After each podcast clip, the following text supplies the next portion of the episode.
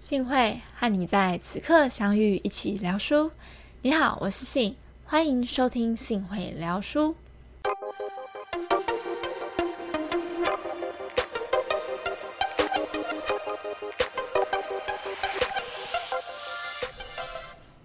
大家两周不见，一切都还好吗？我非常想念大家。今天要和大家聊的书有点特别，是一本诗集。它的内容是以著名哲学家尼采的著作来构成的编译作品，书名叫做《世界这么大，不做自己要干嘛》。会说它特别，是因为它是我人生中第一本购入的诗集。我想在聊书节目中，诗集也不是太常有的类型。不知道大家对编译作品这件事有没有概念呢？我自己是第一次碰到这种书，所以我还是稍微的和大家来说明一下。简单来说，就是这本诗集并不是由尼采本人所撰写，而是由编译者将尼采著作中的某些文章段落截取出来后加以分类，并进行后续的编辑与翻译，进而出版成书的一种形式。不过，虽然它并不是由尼采本人所撰写，但里面的文句都是来自尼采自身的著作，所以仍旧可以借由这本书来稍微理解一下尼采的观点。这点上是没有问题的。书中的内容分为七个部分，并且在自我、人际、成长、生活、爱、梦想这几个主题上围绕。整本诗集是由两百一十三个小章节所构成。但这本诗集的核心内容，我想可以用一句话来囊括，那就是带领你了解自己，尊重自己的感受。弄清楚自己的追求目标，是在这纷扰的世界里活出独一无二的自己。书的封面上有一个小标题，叫做“人生很长，与其被各种框架压得喘不过气，不如向尼采学习如何活出独一无二的自己。”这句话更是呼应书名“不做自己要干嘛”。以上就是针对这本诗集的内容概要介绍。这次节目我并不打算一一聊这本诗集带给我的感想，我希望传达的是阅读诗集的乐趣，以及说明为什么我选择这本诗集来聊聊的原因。先别觉得奇怪，且听我后续娓娓道来。首先，为什么我不打算聊这本诗集带给我的感想呢？主要是因为这本诗集的内容特别着重在自我探讨与活出独一无二的自己这个部分。内容上虽然有针对主题分类，但它的构成都是以一小段一小段的文字各自成为书中的章节，且每一个章节都有它自己独立的概念。书的结构上并没有相互串联的脉络，因此我对书中内容的感想也是一个又一个针对章节独立分开的感受。要把它们全部归纳成一个文章，老实说并不太容易。再加上还有一个很大的原因。是我认为每个人都是独立的个体，即使是同样的一段文字或是一篇文章，随着每个人的经历不同，都会有各自的解读和看法。特别是诗集这类型的书，有趣的地方就在于对文字的解读。与其听我针对书中内容说出感想，我更想要让大家因为这集节目主动去翻阅诗集，去体会阅读诗集的乐趣。那话又说回来，什么是阅读诗集的乐趣呢？这边就来跟大家分享我接触诗集后发现的事。以前的我认为阅读诗集这件事并没有带来太现实面上的帮助。所谓现实面的帮助呢，就好比说读完这本书，我就能学会某个语言的逻辑、嗯，工作法、说话术，或是帮助我妥善处理人际关系等等。诗集也跟一般心理励志的书籍不太一样。心理励志的书籍呢，通常文字量较多，能让我在阅读的过程中具体的感受到作者的情绪，甚至是与作者有所共鸣或从中得到安慰。但诗集往往就只有一两句话，或是短短几行文字，对我来说，内容就显得相当扑朔迷离、模糊不清。因此，以前的我对诗集是没有什么兴趣的。直到我遇到一本叫做《间歇高效率的三次阅读法》这本书，它是我节目中第一集聊的书。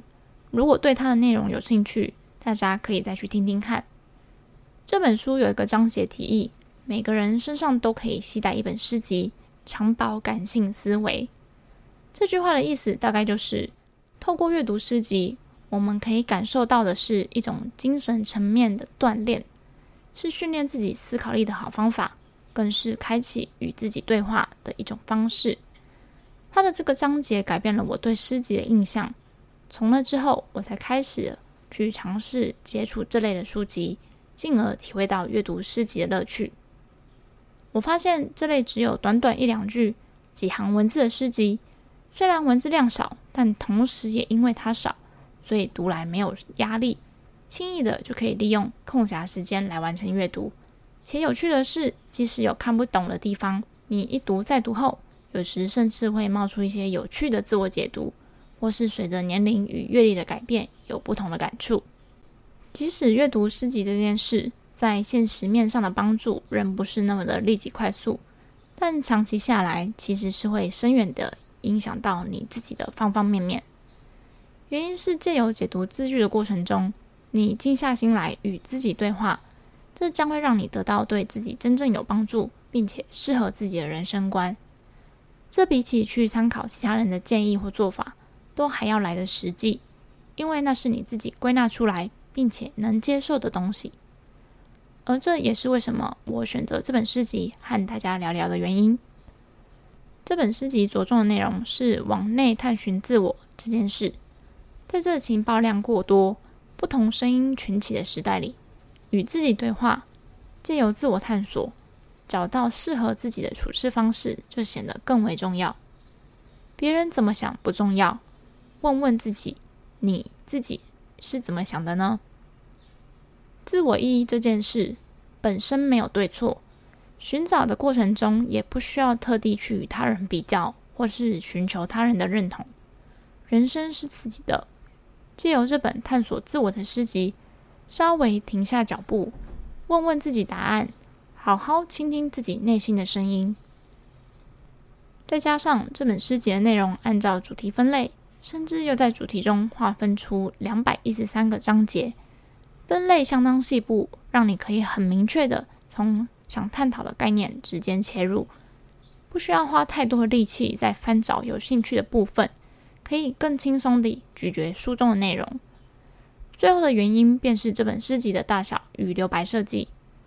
这本诗集的尺寸差不多是 B 六左右，相对一般书籍的 A 五尺寸来的小。便于携带出门，且每一个章节不管内容长短都独立一页。